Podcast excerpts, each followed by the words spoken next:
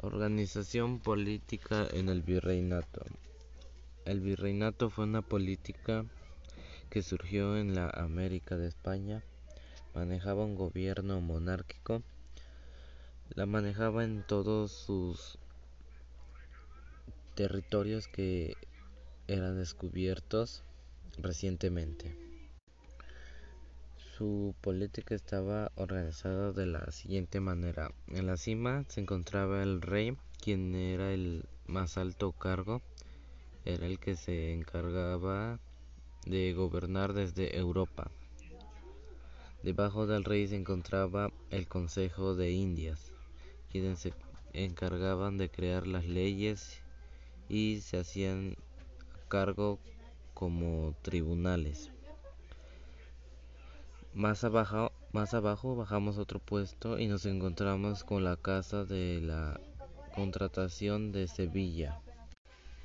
Este regulaba el comercio que había entre España y América. Es como ahora es conocido como la Secretaría de Comercio Exterior. Estos tres puestos hacían el mandato desde España. Debajo de estos se encontraba el virrey.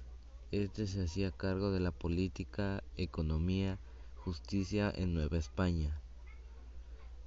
Debajo del virrey siguen las audiencias, que fueron como tribunales civiles. Ahí mismo se ubicaban los gobernadores, quienes se encargaban de administrar a los demás reinos novohispanos al igual que podían repartir tierras a los indígenas y tenían a cargo a los militares.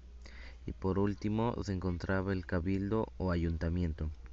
Estos eran encargados de los problemas económicos y políticos de su región.